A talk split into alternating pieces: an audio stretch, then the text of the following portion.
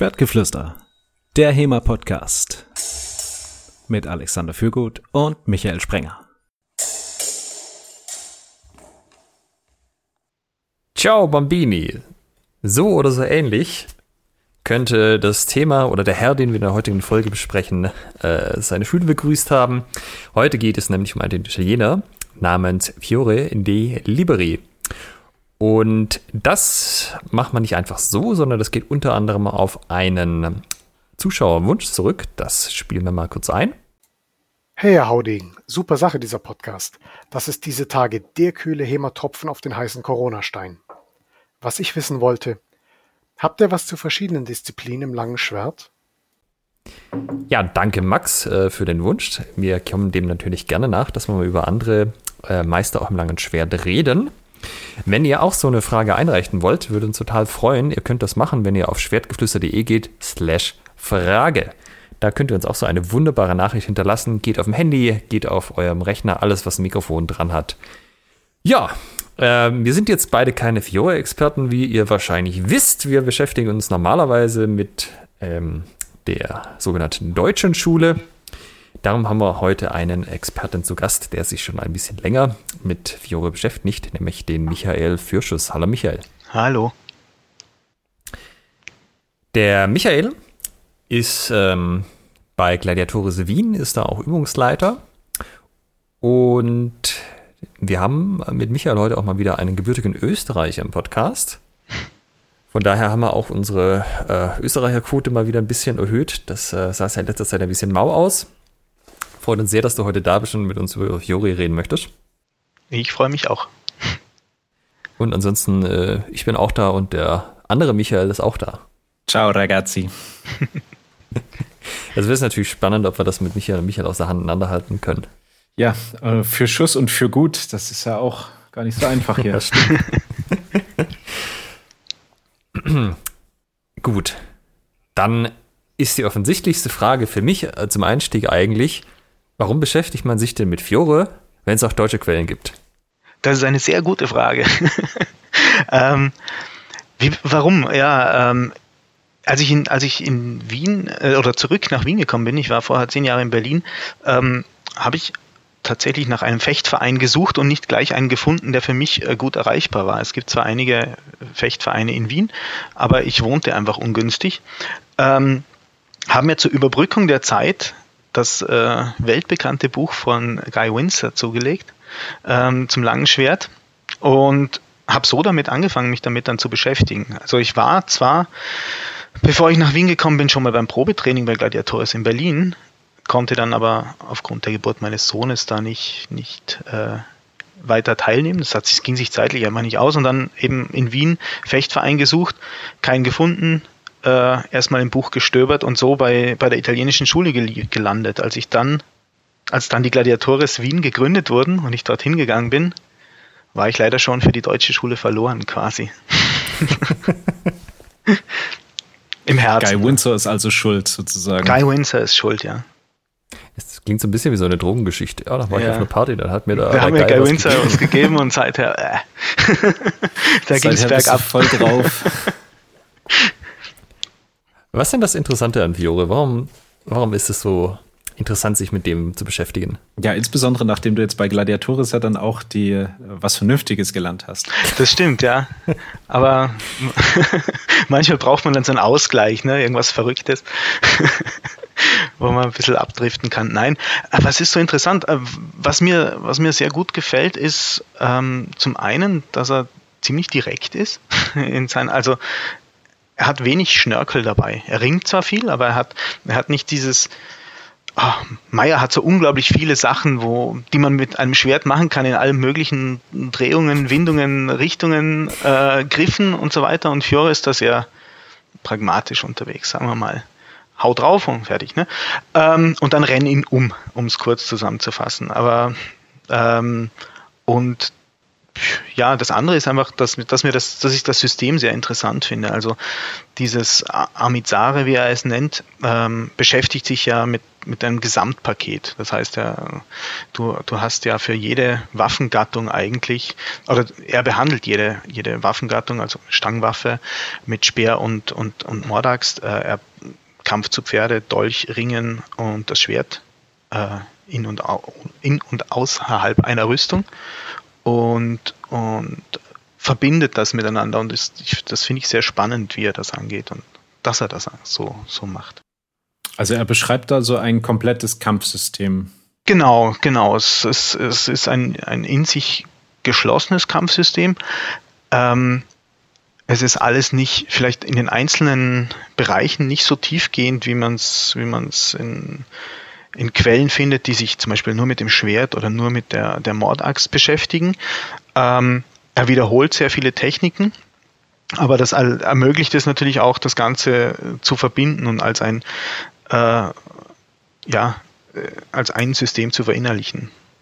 Also mit er wiederholt viele Techniken meinst du in, in einer Waffe hat er, hat er eine Technik und die sieht dann in einer anderen Waffe ähnlich aus. Genau, genau. Also ähm, das, äh, das Manuskript, äh, das, das die meisten kennen, das, das Getty ähm, oder Ludwig, ist ja so aufgebaut, dass er anfängt mit dem Ringen, dann kommt der Dolch, dann dazwischen kommen immer ein paar Übergangsgeschichten, ähm, dann führt er fort mit dem langen Schwert, ähm, er behandelt dann eben auch die anderen Waffengattungen und er wiederholt die Techniken, äh, die, er, die er darin aufführt, immer wieder. Also diese, diese Griffe und so weiter, die er dir am Anfang zeigt, äh, im, im Dolchbereich zum Beispiel. Der Dolch ist der umfangreichste Bereich, weil er dort eben die ganzen äh, Haltegriffe, äh, Bindungen und so weiter, wie er sie nennt, zeigt.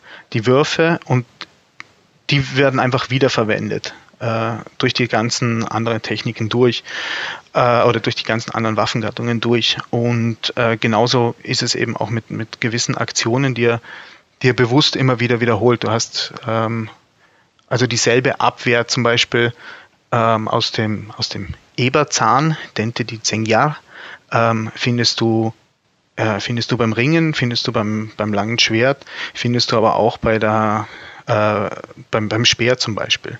Und du kannst dann, Entschuldigung, ja. Ähm, wir, wir, gehen jetzt schon ziemlich ins Detail. Ja. Ich glaube, wir sollten noch so ein bisschen den Rahmen abstecken. Also wir reden ja, auf jeden schön. Fall nochmal über die Details in den. Nee, einfach so weitermachen. Und zwar, ähm, Jore ist insofern interessant, dass wir als historische Person tatsächlich mhm. einiges über ihn wissen. Und das, äh, man erinnert sich an die Disziplinfolge Langes Schwert, wo sogar ja Lichtenau's Existenz manchmal in Frage gezogen wird, ob es yeah. den Herrn überhaupt gab. Hat man von Fiore tatsächlich einige Lebensdaten. Und du hast es ja gerade auch schon erwähnt, ähm, Fiore hat ja mehr als ein Fechtbuch geschrieben tatsächlich, sondern äh, vier Stück. Was ja auch ziemlich interessant ist. Mhm. Das heißt, er hat ein durchgängiges System, was er dann viermal nochmal aufgreift in, in vier verschiedenen Fechtbüchern. Also das äh, das ist ja schon ziemlich Luxus, wenn man das so mit einigen äh, deutschen Quellen mhm. vergleicht. Das, Wer war denn, ja. Das stimmt auf jeden Fall, ja. Wer war denn Fiore? Also, was, was wissen wir über ihn? Mhm. Wann hat er gelebt? Ähm, also, bei ihm können wir ja jetzt sagen, er, er hat gelebt. Was war das für ein Typ? Tja, das meiste, was wir von ihm wissen, wissen wir halt tatsächlich auch von ihm selbst. Ne? Also er erzählt uns sehr viel in, in, seinen, äh, in der Einleitung zu, zu seinem Werk über sich selbst. Ähm, das heißt, es gibt, ähm, es gibt auch nicht so super viel außerhalb von dem, was er uns erzählt. Es gibt ein paar Quellen äh, oder Dokumente aus der Umgebung äh, seiner Wirkstätte, in denen er auftaucht. Ähm, grundsätzlich müssen wir uns natürlich aber auch auf das verlassen, was er uns erzählt. Ähm, dafür wissen wir aber von ihm doch einiges. Also ich kann mal zusammenfassen, er, er, ist, wir gehen davon aus, dass er ungefähr um 1350 herum geboren wurde. Und zwar in Norditalien, äh, im östlichen Teil in, im Friaul. Das ist ähm, oberhalb von Venedig, so zwischen Österreich und äh, Slowenien eingebettet. Und ähm, dort ist er geboren worden. Das, dort wird auch eine Sprache gesprochen, die mit dem Italienischen verwandt ist, aber äh, eigentlich nicht italienisch ist. Ja. Mhm. Ähm, seine Werke schreibt er dann aber tatsächlich doch auf Italienisch ähm, oder auf dem im Italienisch seiner Zeit. Und ja, was, was wir von ihm wissen, das, äh, was er uns sagt, ist, dass er eben äh, dort in, in Cividale äh, gelebt hat oder geboren wurde, dass er von äh, einem Sir, um es zu sagen, Benedetto abstammt aus, aus Primariaco und aus dem, er nennt es dem, dem noblen Haus der Liberi. Ähm, also es ist, worum es hier geht, ist, es ist eine ritterliche Familie, aber unterste, unterste Schicht. Es sind äh, Reichsfreie. Ähm, viel mehr wissen wir aber dann auch wieder nicht zu seiner Familie. Also wir kennen jetzt keine, kein Anwesen derzeit, auf dem sie vielleicht gewohnt haben.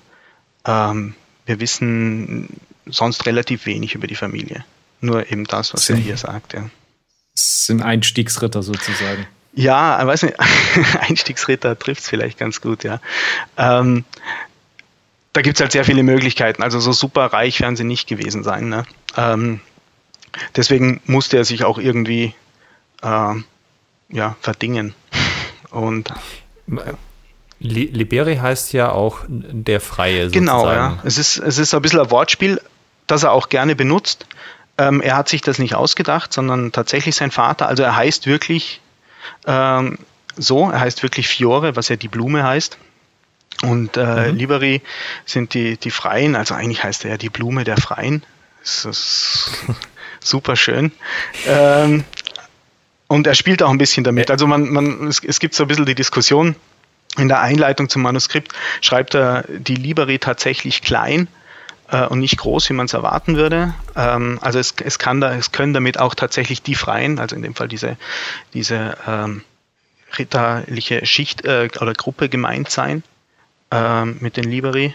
Aber ähm, ja, äh, was er genau uns damit sagen will, wissen wir nicht. Also ob er, ob, ob er jetzt wirklich Liberi hieß, ähm, ist, ist, nicht zwingend bekannt. Ähm, du hast gesagt, man vermutet, ähm, dass er um 1350 geboren genau, wurde. Genau, ja. Wie kommt es zu der Annahme? Äh, das kommt daher, dass er, er sagt, er, er nennt in, in zwei seiner Manuskripte eigentlich die, oder in dreien eigentlich, ähm, die Zeit seines, seines Schaffens und er sagt in, in den äh, älteren beiden, dass er jetzt über 40 Jahre ähm, Schwert, äh, sich mit dem Schwertkampf oder mit dem Amizari an sich beschäftigt hat und im, im Jüngeren sagt er, es sind schon über 50 Jahre.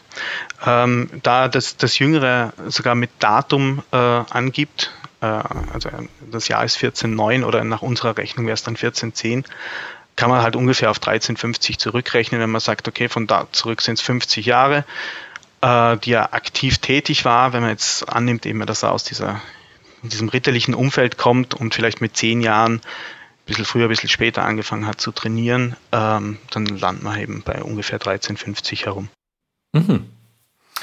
Und äh, war es für ihn selbstverständlich, äh, mit, mit Fechten, mit Schwertkampf anzufangen? Er sagt zumindest so, ja. Also er sagt, er hat sich, äh, er war von frühester Kindheit an, hat er sich äh, dafür interessiert, für, für den Kampf, äh, für das Ringen, aber auch für den Kampf, äh, gerüstet und ungerüstet, zu Pferde und zu Fuß. Und dann zählt er auch noch die ganzen Waffen auf. Ähm, in den Schranken und ähm, auf, auf den Tod. Also das hat ihn, da war Riesenfan von, früh auf begeistert und hat das dann, äh, ja, hat sich dem verschrieben eigentlich. Und, und ja. Weil du sagtest, ähm, diese Wortspiele seien Manuskript oder eins davon heißt ja auf Jo die Partalia. Mhm, genau, also da ist ja auch ja wieder. Üblicherweise aus die Blume des Kampfes, Kampfes übersetzt wird. Genau, oder? ja, also da spielt er auch ein bisschen mit, mit seinem Namen dann natürlich. Das, äh, ja, die, Blume des Kampfes, die Blume der Ritterschaft gibt es ja auch irgendwie und äh, die Blume der Freien. Also wie gesagt, den, den Namen hat er sich nicht selber ausgedacht, aber er nutzt ihn halt.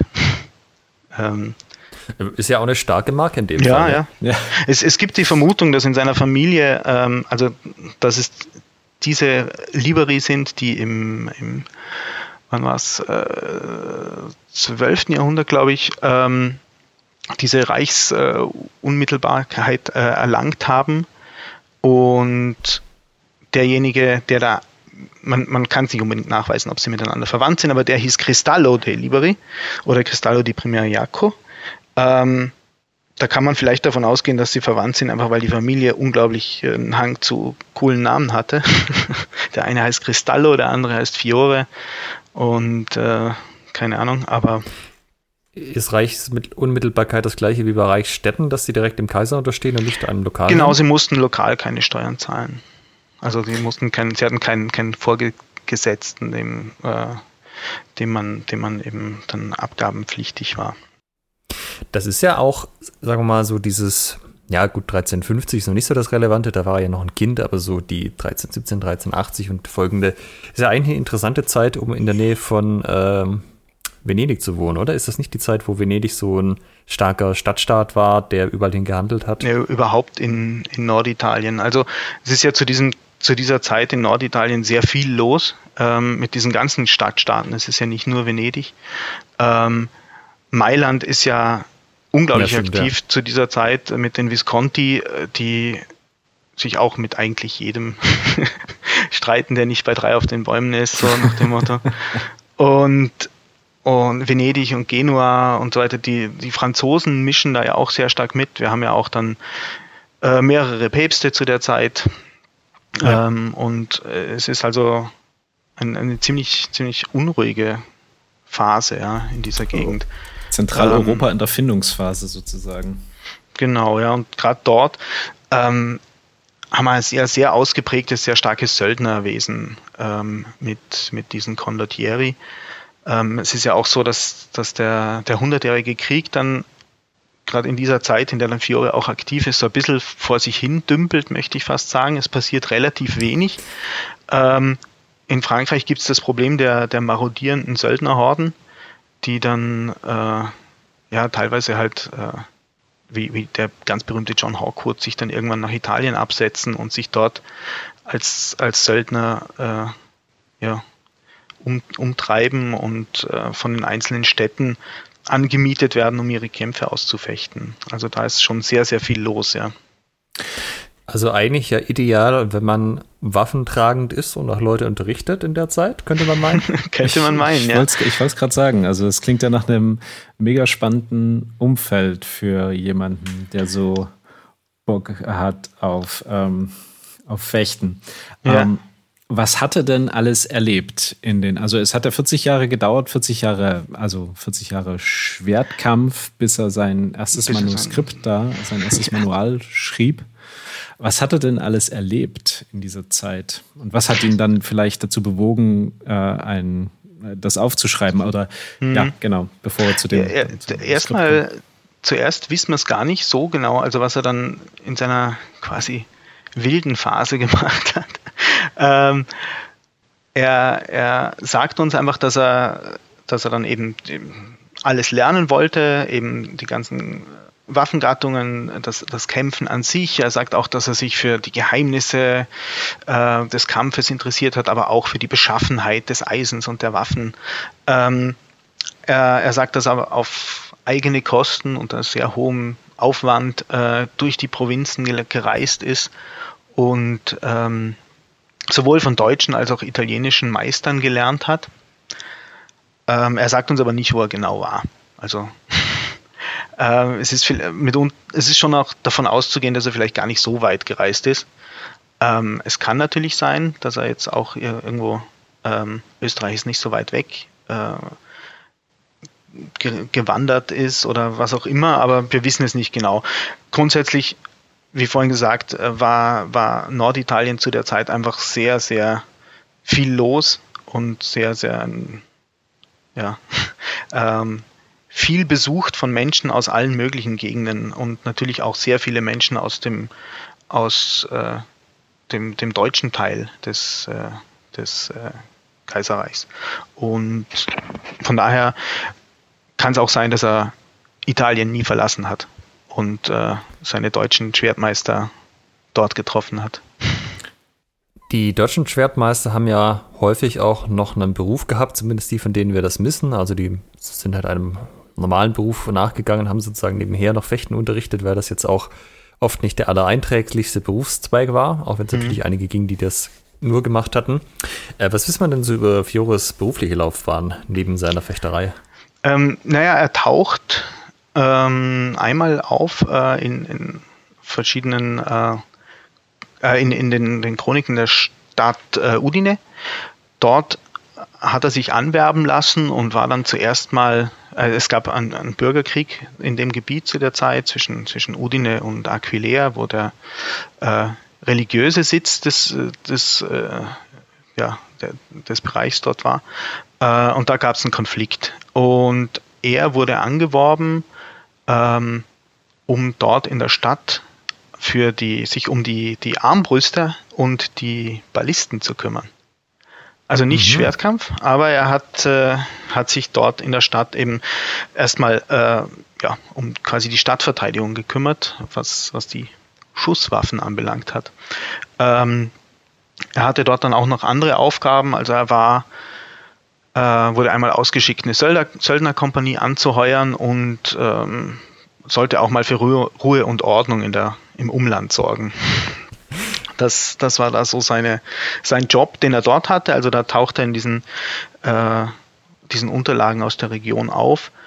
Ähm, da, da reden wir von 1383, um mhm. 1383, 1384.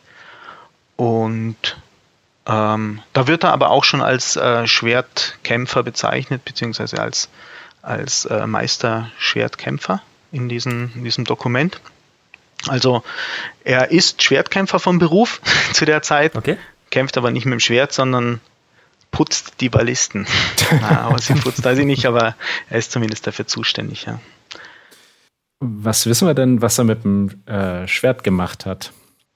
Also äh, gibt es äh, in den, in, den, in den Quellen irgendwelche ähm, Hinweise darauf, dass er auch mal ähm, wirklich was geleistet hat oder hat er sozusagen hat er nur die große Klappe gehabt in seinen schöne Formulierung?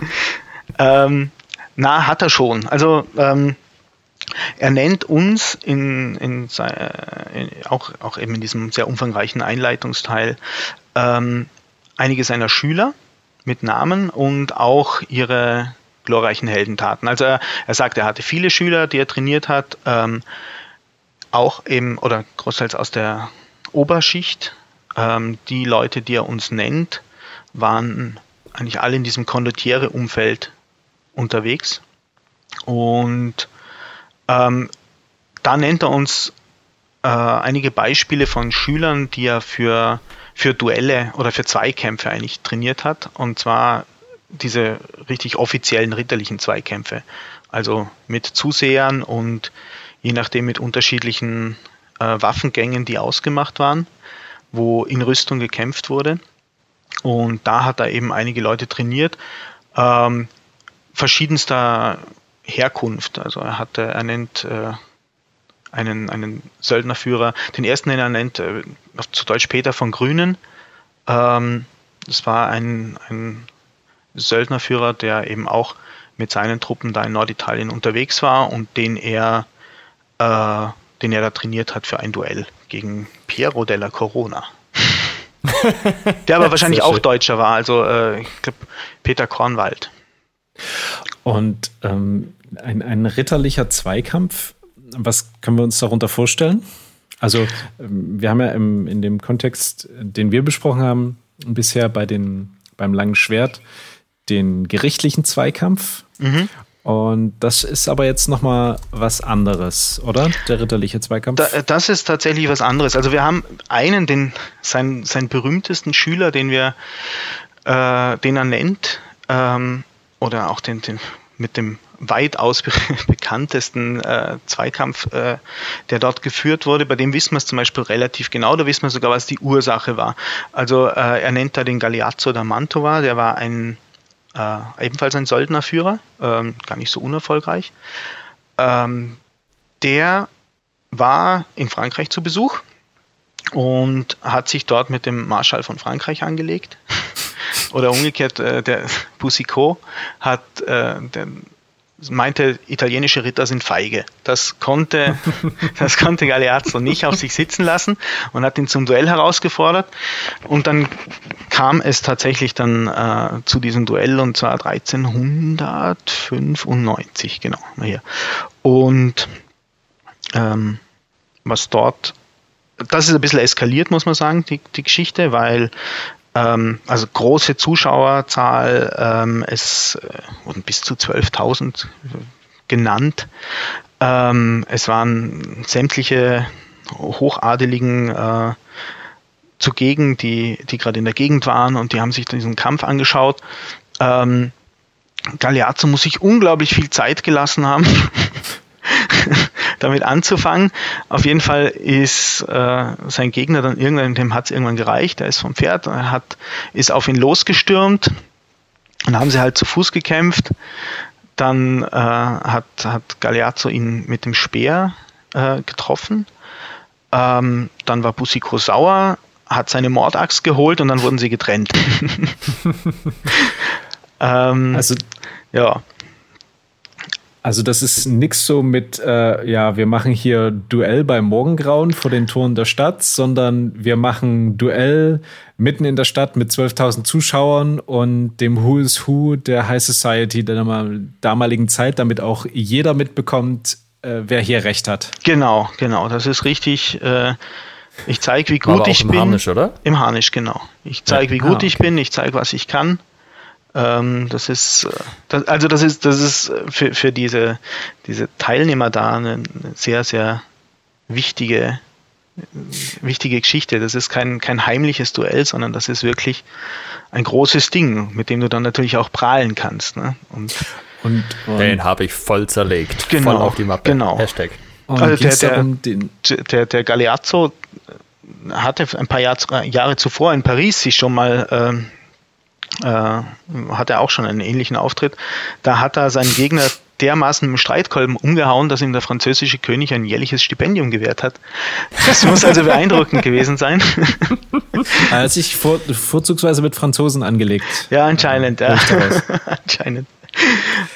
Also, und bei diesen ähm, ritterlichen Zweikämpfen mhm. hatte das dann mehr ein, ein Turniercharakter. Also, es, es klingt jetzt nicht für mich so, dass man versucht hat, seinem Gegenüber nachhaltig zu schaden oder zu verstümmeln, sondern dass man äh, den Sieg irgendwie davon tragen wollte. Man wollte den, den Sieg davon tragen. Die, die beiden wurden ja auch getrennt. Irgendwie. Allerdings muss man auch sagen, das, was er da so auflistet, äh, ähm, bei, bei einem anderen Kampf in, in Pavia zum Beispiel, da war der Ablauf drei Gänge mit scharfen Lachs, äh, Lanzen, nicht Lachsen. ähm, Wäre wär aber auch, wär auch durchaus unterhaltsam gewesen, glaube ich, in Rüstung und Lachs. Ähm, Reden wir mal mit Arne. Ja, drei Runden mit der Axt, drei Runden mit dem Schwert und drei Runden mit dem Dolch. Ähm, mhm. Wo es also durchaus, äh, also eine, eine, zumindest eine Verletzungsgefahr ist auf jeden Fall gegeben, denke ich mal. Fiores schreibt zwar selbst, ähm, er, er gibt an, dass er selbst auch Duelle kämpfen musste, und zwar eben nicht solche offiziellen, sondern gegen einige bösartige, unwürdige, fremde Meister, die ihn herausgefordert haben und die von ihm lernen wollten. Er hat aber gesagt, nee. Und dann haben sie ihn herausgefordert und er musste nur im, im Rüstwams und mit Handschuhen, mit scharfen Schwertern gegen die kämpfen. Das ist ihm fünfmal passiert. Und da sagt er, er würde dreimal lieber äh, bei so einem ritterlichen Duell in Rüstung mit scharfen Waffen kämpfen als ohne. also dieses, dieses quasi Bloßfechten. Ähm, ja stuft er schon als etwas gefährlich ein, sagen wir mal. So. Ah, okay. also gefährlicher also, als. Er hat, Fiora hat sozusagen erfolgreich Leute trainiert und hat auch ähm, erfolgreich Gefechte überlebt beim Bloßfechten. Genau. Also wir können aus zumindest dem, was er selbst von sich beschreibt, äh, davon ausgehen, dass er schon halbwegs Plan davon hatte, was er da gemacht hat. Ich denke schon, ja. Also, äh, wie gesagt, diese, diese äh, fünf Duelle, die er von sich selbst erzählt, da wissen wir natürlich nur von ihm. Ne? Also er sagt, er hat das fünfmal gemacht und er ist fünfmal unverletzt daraus hervorgegangen. Äh, aber mh, mm, das müssen wir halt das für bare Münze nehmen, was er uns erzählt. Bei den anderen äh, gibt es tatsächlich zumindest teilweise, also wie bei dem, dem äh, erwähnten Kampf da in Padua, gibt es Aufzeichnungen, also da weiß man, was passiert ist. Und mhm. dass es die tatsächlich gab. Und ich denke, man kann auch davon ausgehen, dass er die wirklich trainiert hat, weil er sie sonst nicht jetzt so öffentlich nennen würde. Ähm, ja. in, in, Manuskripten, die auch an, an einen der äh, sind ja, sind ja dem, dem äh, Nicolo d'Este von, von Ferrara gewidmet, ähm, der diese Leute durchaus kennt. Also es ist jetzt nicht so, dass er sich die einfach aus den Fingern gesaugt hat. Ja, ist ja auch eigentlich ganz naheliegend, weil im Harnisch ist man halt deutlich fehlertoleranter. Mhm. Da kann man ruhig ein paar Durchgänge machen, auch wenn man einmal getroffen wird. Na Mai, geht schon. Aber wenn du halt im ähm, Bloßfechten einen Fehler machst, dann hast du ein Problem. Mhm. Wobei, wobei die Sachen natürlich generell für unsere heutigen Verhältnisse ja mega gefährlich sind. Also selbst ein Turnier mit Lanze, mit, mit äh, stumpfer Lanze ist ja eigentlich jetzt keine so ungefährliche Angelegenheit. Ne? Wir hörten davon. Ja, ja wenn ich das auch nochmal mit dreimal mit scharfer mache, kann man machen, aber. Das ist tatsächlich so ein bisschen auch die Geschichte. Also das, ähm, das ganze Tjosten hat mit scharfen Lanzen angefangen, mit dem, mit der Ausrüstung, die man halt anhatte, was man halt da in der Schlacht anhatte. Und dann wurde es halt, ja, weil sich da durchaus immer, immer mal wieder Leute verlässt hatten, halt die Ausrüstung immer mehr und hochgedreht. Aber das war halt auch so ein, das heißt, das wurde halt am Anfang mit ähm, Helmen gemacht, die halt im Gesicht offen waren. Mhm. Und da war halt mit scharfen Lanzen. Und du hast versucht, das Schild ineinander zu treffen. Ja. Hat halt auch mal nicht geklappt. Also so dieses, ähm, was man da bereit ist, noch, äh, noch in Kauf zu nehmen, wenn es schief geht, um seine Ritterlichkeit oder Beweis zu stellen, ist schon ein bisschen anders als heute. Ja, ja. Ha, Italiener, ne? Ähm, von wem hat Fiore denn gelernt? Sagt er uns das? Sagt er uns tatsächlich. Also er nennt, er nennt zumindest einen Lehrmeister, was übrigens äh, nicht so üblich ist. Ähm, meistens nennen, nennen die, die Schwertmeister der damaligen Zeit ja die Leute, die sie trainiert haben, äh, nicht ihre eigenen Meister. Also in der deutschen Schule oder bei, bei Lichtenau wird natürlich immer Bezug genommen auf Lichtenauer, aber die, die Leute nennen, glaube ich, auch relativ selten eigentlich, ich habe bei dem und dem und dem gelernt. Nee, es ist auch nicht klar, ob sie jetzt direkt bei Lichtenauer gelernt haben mhm. oder sozusagen Schüler von Schülern sind. Sie beziehen sich halt auf die Lehrlinie. Ja, aber äh, er, er nennt tatsächlich jemanden, ähm, lustigerweise, im, also lustigerweise, er, er nennt den im, im, im jüngsten äh, der drei Manuskripte, die zu seiner Lebzeit erschienen sind, äh, im Pisanidossi und dort ähm, ist es so, dass äh, der erste Teil der Einleitung auf Latein ist und in dem Teil nennt er einen, äh, ja, einen Lehrmeister, bei dem er gelernt hat ähm, und dessen Lehrmeister, spannenderweise.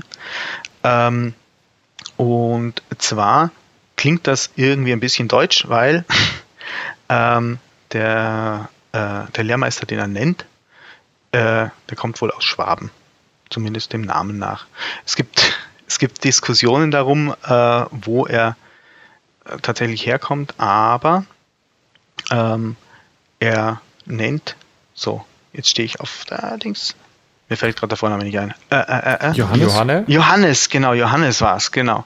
Äh, Johannes äh, Suveno, äh, also Johannes den, den Schwaben und äh, dessen Lehrmeister ähm, Nikolai de Toblem, ähm, und da gibt es verschiedene Theorien dazu, wo die, wo die Herrschaften herkommen. Ähm, die derzeit, glaube ich, verbreitetste und, und wahrscheinlichste mag sein, dass es sich um einen Nikolai von Döbeln handelt und eben einen Schwaben namens Johannes. Und ähm, ja, das, sind, das ist der Lehrmeister, den er, den er tatsächlich namentlich angibt. Und dann kam es irgendwann dazu, dass er meinte, äh, die Nachwelt beglücken zu müssen mit seinen ähm, ja genau mit Literatur. Also, ja.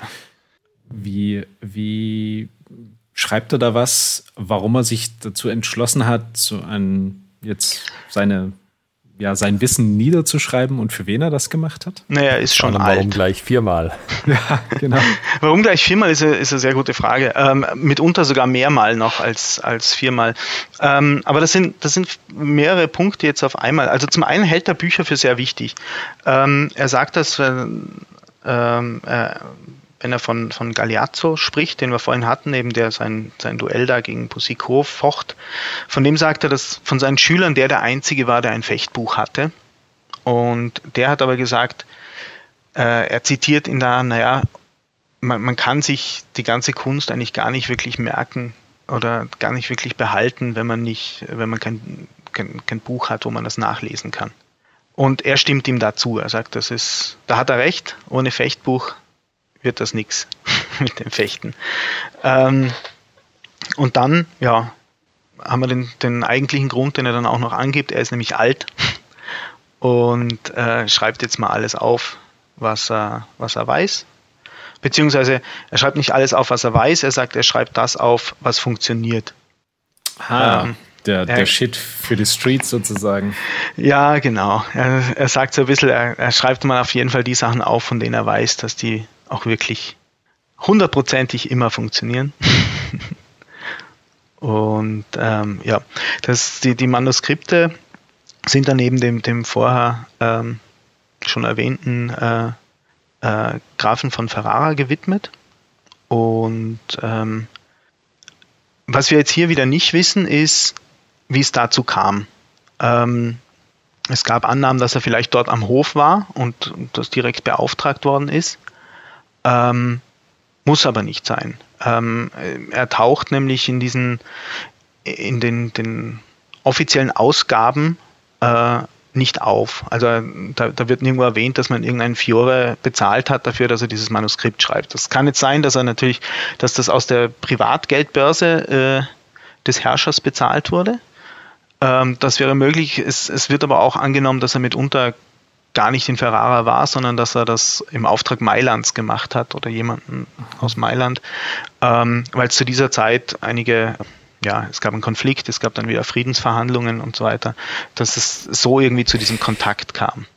Das ist doch ungefähr die Zusammenfassung der norditalienischen Geschichte zu dieser Zeit. Oh, es gab einen Konflikt, dann gab es Friedensverhandlungen, oh, ja. nochmal einen Konflikt. Genau, und was eigentlich wirklich war, weiß keiner so genau.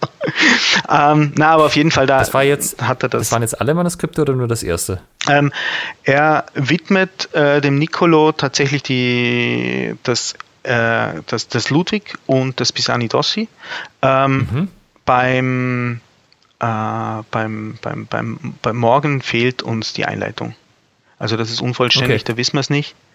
Und das, äh, das Neueste, das wurde ja, äh, das wir noch gar nicht so lange haben, das, das Pariser Manuskript, ähm, da ist er auf jeden Fall schon tot, als das äh, rauskommt. Es wird nämlich quasi erwähnt, dass er äh, die, die, die ja, Gott hab ihn selig quasi.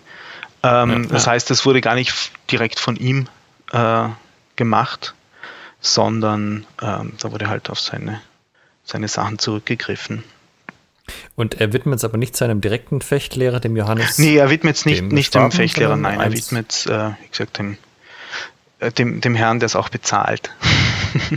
Oder. Achso, ich dachte, du hast es Nikolai gesagt und hättest den Titel Nee, nee, Entschuldigung, ich meinte Nicolo d'Este den, den Grafen ah, okay. von Ferrara, genau. Dann kommen wir mal zu eben jenen Skripten. Mhm. Äh, wir hatten, wir hatten es vorhin, sind vorhin schon so ein kleines bisschen eingestiegen. Ähm, es sind komplette, naja, Sy Systeme mhm. von Zeug, was auf der Straße funktioniert. was, was ist denn alles Bestandteil? Also was für Fangen wir damit an, was für Waffen bzw. was für Disziplinen le lehrt er uns? Mhm. Und ist es ein, genau, machen wir, machen wir erstmal soweit, ähm, was für Waffen und Disziplinen sind da drin? Mhm. Also zum einen, äh, was ich vielleicht noch sagen möchte, ist, ähm, er, die Manuskripte sind nicht einheitlich. Also er, er das Morgen, habe ich gesagt, ist eh unvollständig, also da fehlen uns einfach Teile. Äh, und was auch auffällt, ist zum Beispiel, dass die Reihenfolge nicht immer die gleiche ist. Also im, im, in zweien davon, im Ludwig und Pisani Dossi, äh, hat er so die bekannteste Auflistung äh, die er, oder Reihenfolge seiner, seiner Waffengattungen, die er, die er verwendet. Ähm, Im im äh, Morgen allerdings ist es umgekehrt und im, im Pariser Manuskript auch. Ähm, also in dem einen fängt er an in den, den, den Ludwig und Pisano Dossi fängt er an mit dem Ringen, dann geht er über zum kurzen Stab, Bastoncello, dann kommt er zum Dolch, Dolch gegen Schwert, äh, einhändiges Schwert, dann zweihändiges Schwert, Schwert gegen Speer, Stab äh, und Dolch gegen Speer, dann, äh, was haben wir noch, Knüppel gegen Speer, Schwert und Rüstung, Axt, also Mordaxt, Speer gegen äh, dann Pferd und dann noch die Javarina, Gavarina äh, gegen Pferd. Und dann, damit ist dann fertig. Ähm, also relativ viel und im Pariser Manuskript. Relativ viele vor allem auch zum Speer. Ja, ja, aber die sind ziemlich kurz. Ähm, beim Speer okay. macht er dann nicht so viel. Da reicht eigentlich immer nur die gleiche Aktion. Und ähm, was, was irgendwie Sinn ergibt, auf jeden Fall diese Reihenfolge, weil du, du fängst ja nicht beim, beim Ringen an, wo du so auch nach einem modernen Standpunkt so ein bisschen, weißt du, die, die Grundhaltung lernen kannst, du kannst ein bisschen ähm, reinkommen quasi in das Ganze und arbeitest dich dann vor. Ähm, mhm. Im, Im Pariser zum Beispiel äh, Manuskript ist es, oder im Morgen ist es genau umgekehrt. Ähm, da entspricht es aber ziemlich genau dem, was ich vorhin erwähnt habe, auch bei diesem ritterlichen Zweikampf, wo du ja anfängst äh, mit der Lanze zu Pferd und dich dann durcharbeitest bis zum Dolch. Also ja. beides ist irgendwie erklärbar, warum, warum die Reihenfolgen gewählt wurden. In den deutschen Texten findet sich ja auch öfters mal der Hinweis, dass äh, das lange Schwert so die Waffe schlechthin ist, mit der kann man alles andere dann auch erschließen. Äh, dass sie halt irgendwie zentral wichtig ist, macht Fiore da auch äh, eine Aussage in die eine oder andere Richtung? Naja, da, da hattest du am Anfang nicht gesagt, dass wir ein bisschen Trash-Talk machen. So, das, das machen bei Fiore auch die Waffengattungen.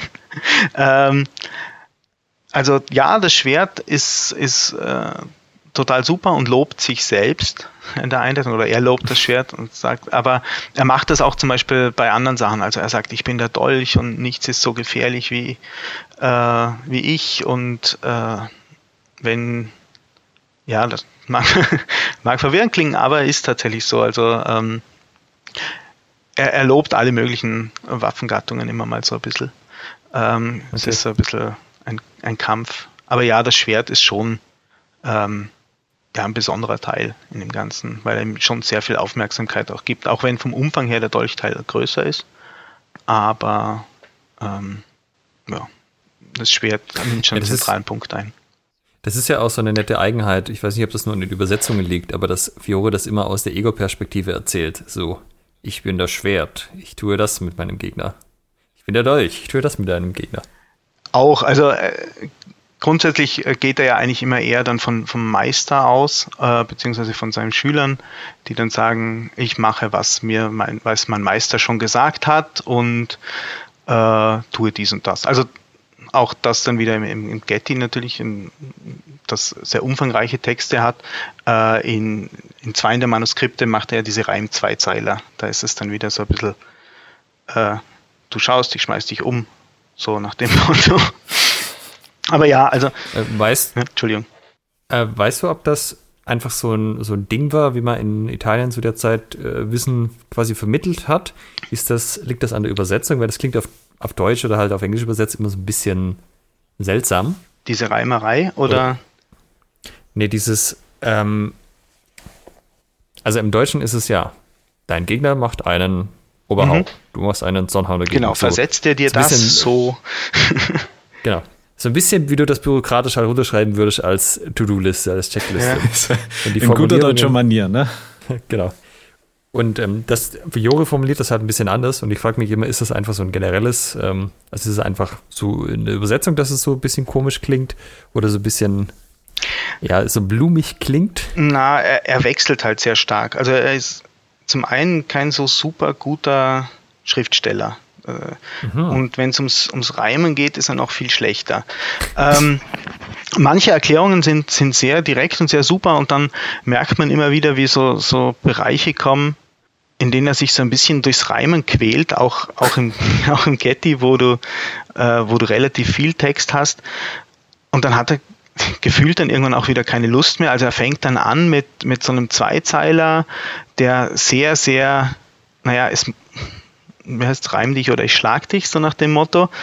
Ähm, und dann geht er wieder über in eigentlich, ja, es ist schon äh, passt von, vom, vom Rhythmus her noch, aber ist dann eigentlich, reimt sich gar nichts mehr. und so, also er, er, wählt ja alle möglichen Varianten. Es ist jetzt nicht so, so super sauber. Ähm, es ist dann einfacher in, in den Manuskripten, wo er halt einfach nur diese Zweizeiler verwendet. Ähm, aber da ist dann halt auch wirklich wenig Inhalt drin, sondern sehr viel, sehr viel Trash Talk oder also ich bin so gut, ich schmeiß dich zu Boden. Ähm, weil du die Kunst nicht kennst, kannst du mir nicht widerstehen, so in diese Richtung. Ne? Ähm, wo man dann auch relativ wenig von mitnimmt. Mhm. Und, aber das ist halt, na, wer, wer kennt es nicht? Ähm, also ich, dieses Geheimnistuerische äh, im, im, im, oder dieses, ich nutze das Buch nur als, als Lernhilfe, ich kenne es eh schon, ich hatte meinen Unterricht. Ähm, ich komme damit zurecht, wenn ich die Bildeln habe und meine Zweizeiler, so nach dem Motto. Und in anderen Stellen ist es dann wieder, oder in, in, in, bei den anderen Manuskripten ist es dann deutlich ausführlicher. Ja, ich, ich scroll hier so ein bisschen nebenbei durch den, ähm, durch Wiktenauer, also durch die mhm. ähm, Darstellungen. Und äh, ich, ich so, so von diesen, diesen Zweizeilern, wie du sie so schön beschreibst, mh, hm, da stelle ich mir so einen, so einen typischen Italiener vor, weißt du, so einen, so einen italienischen Fencing Master, der sagt so, oh, guck mal hier, ne, hier steche ich dir ins Gesicht, ja, weil du dir, ne, yeah, mich einfach lässt, ne, und äh, guck mal hier, und auch ohne Probleme, ne, komme ich an dir vorbei und zack, hast zack. du mein Schwert im Rücken. Genau, genau. Das ist so mit so einer gewissen Leichtigkeit. Hier, guck mal, Idiot. Es gibt immer, es gibt ein paar so Sachen, die sich wiederholen. Ähm, das ist immer so eine Szene äh, am Anfang äh, beim Dolch gegen Schwert sind es zwei, die auf ihn zustürmen und danach dann beim Schwert in einer Hand sind es dann drei Leute, die auf ihn zustürmen. Ähm, da ist es immer besonders ausgeprägt. Also da, da meckert die die so richtig an. Ne? Also ihr Feiglinge, kommt doch her, ihr traut euch eh nicht. Haha, kommt doch einer nach dem anderen. Was auch total super ist so. Ähm, und das, das wiederholt er auch so mehrfach, wo er sich so ein bisschen, ja wirklich, also dieses Trash-Talkige, ihr könnt eh nix, äh, ich bin der Beste. Ja, das macht er gern. Das, äh, das Zweite, was mir auffällt, ähm, Fiore ist dann mal eine Quelle, also ich kenne jetzt keine weitere, die uns, ein mittelalterliche, die uns das Fechten mit dem Schwert in einer Hand äh, ohne, ohne Schild, also ohne Buckler zeigt. Und äh, die Schwerter, die er da zeigt, sind eigentlich lange Schwerter. Also das, die sind da, zumindest auf den Abbildungen mhm. sieht man meiner Meinung nach, dass sie dafür gemacht sind, dass man da noch eine, eine zweite Hand dran nehmen kann. Ähm, das finde ich ja unglaublich interessant. Du, du siehst, wenn, man, wenn du es vergleichst, du siehst halt keinen kein Unterschied. Also in der Abbildung, die, die, das Schwert, das er im zweihändigen Kampf verwendet, sieht genau gleich aus wie das, das er hier im, im einhändigen hat. Ähm, man muss sagen, dass das, das Schwerter zu seiner Zeit, die er verwendet, auch nicht so super lang sind, ne? wie, wie dann später. Äh, Wadi, der einiges von Fiore kopiert, beschreibt dann, wie, wie lang ein Schwert sein soll und das ist dann schon ein deutliches Stück länger als das, was, was äh, Fiore nutzt. Ähm, von daher, ja, es ist so, so ein Zwischen, Zwischending. Aber ja, er zeigt das Schwert in einer Hand. Allerdings ist es auch nicht so, so super umfangreich. Also er zeigt ja hier nur eigentlich eine Ausgangsposition, in der du da erstmal stehst. Ähm, und dann alles wegschlägst. und zeigt dann halt verschiedene Variationen dazu, ähm, was du machst, wenn du den Gegner aus der Mitte schiebst, was du machst, wenn, wenn er in der Mitte, also wenn er die Mitte gewinnt, so nach dem Motto. Ähm, aber es ist jetzt auch nicht, nicht, nicht super umfangreich, was er da im, im einhändigen Schwert drin hat halt. Das sollte man hier auch nochmal lobend hervorheben. Fiore hat sowohl Text als auch Bilder in, weiß ich, allen Manuskripten? Ja. Also ich meine, man kennt das ja, Talhofer hat Tech, er hat nur Bilder, aber mhm. quasi keinen Text. Mhm. Dann äh, die meisten anderen Lichtner können haben halt nur Text. schon, ne? genau. Zweite, genau. Der sticht, der auch. Ja. Und hier hast du wirklich ähm, eine Zeichnung zu den Techniken plus einen ausreichend ausführlichen Text, dass man da auch mehr als nur die Überschrift hat in den meisten Manuskripten. Genau. Das ist natürlich schon eine schöne Kombo. Und er macht auch was sehr Schönes, was du so in den deutschen Manuskripten nicht findest, nämlich er markiert, wer dann eigentlich die Technik ausführt und wer nicht. Mhm. Ähm, nicht nur das, also er hat da, er hat da ein super ausgeklügeltes äh, System sich, sich ausgedacht, das auch in der Einleitung erklärt und das nur er benutzt. Es ist total spannend, weil selbst Wadi, der später benutzt das nicht mehr so, der ähm, lässt das dann schon wieder ein bisschen äh, schleifen. Bei Fiore ist es ja so, du hast immer, du hast diese Meister, das sind die mit der berühmten Krone. Und ähm, der zeigt der zeigt immer irgendwas vor. Also zum Beispiel beim, beim Dolch, beim erst, der erste Meister des Dolchs, äh, zeigt einen Block mit, mit der linken Hand gegen einen Stich von äh, rechts oben. So, und daraus, dann kommen seine Schüler, die erkennst daran, dass sie eben so ein, so ein Strumpfband am Knie, unterm Knie haben. Und ein goldenes. Ein, ein güldenes, genau. Und, ein sehr schönes Detail. Und die, diese Schüler, zeigen dann verschiedene Folgetechniken, die du aus dieser ersten Aktion heraus machen kannst. Also wie gesagt, der erste Dolchmeister sagt, oh, hier, das ist, der zeigt den Block und sagt dann auch noch, wenn ich die Hand jetzt nach links unten drehe, dann kann ich ihn entwaffnen. Und die Schüler zeigen dann verschiedene Techniken, wie du zum Beispiel dann äh, in, in, in eine Bindung nimmst. Äh, Fiore nennt da verschiedene äh, obere, untere Bindung, Polizeigriff und alles Mögliche, was es halt so gibt. Äh, und das zeigen die Schüler aus dieser Aktion heraus. Und äh, du kannst es halt super gut erkennen, okay, das ist der Meister. Du weißt dann immer, wer gewinnt diesen Kampf überhaupt, was ja manchmal in, in anderen Manuskripten nicht so einfach ist. Wenn du dann zwei Leute siehst, die irgendwie das Schwert so aufeinander und mitunter treffen sie sich noch beide gegenseitig. Ja, genau. Und ähm, hier ist es immer ziemlich klar, wer die Technik macht. Und dann hast halt auch noch die Möglichkeit, dass, dann, dass du einen hast, der eine Krone und ein, ein Band hat. Das ist dann der, der den Konter zeigt gegen die, gegen die Aktion. Und das ist halt schon super cool. Also ich meine, das ist halt wirklich, ähm, das, das zieht er ja durch, dieses System. Und warum das sich nicht verbreitet hat, das ist beim Machen ein verhältnismäßig überschaubarer Mehraufwand, würde ich mal vermuten, weil du musst halt nur eine Linie zeichnen. Das muss ja auch gar nicht Gold sein. Du kannst sie auch schraffieren oder sonst was. Mhm. Aber es ist halt wirklich ganz, ganz klar, wer eigentlich jetzt äh, welche Technik macht. Genau, ja. Das ist, das ist tatsächlich ein, ein Vorteil, aber er war halt auch nicht so super berühmt, ne, wie er heute ist. Also wenn man sich das ansieht, woraus sich dann das italienische Fechten eigentlich entwickelt, also aus dieser Bologneser Tradition, er taucht sonst ja eigentlich nicht groß auf. Also in der Deut im deutschen Bereich hast halt dann Lichtenauer, der immer wieder genannt wird. Ähm, und, und du hast ja auch seine Schüler und so, die sich ja. da gegenseitig nennen. Aber Fiore nicht mal Wadi nennt ihn beim Namen und Wadi hat den Großteil seines Werks bei ihm einfach geklaut. Okay, also auch die Bolognese-Schule, was ja die andere große italienische Lehrlinie ist, die hat überhaupt nichts mit Fiore zu tun.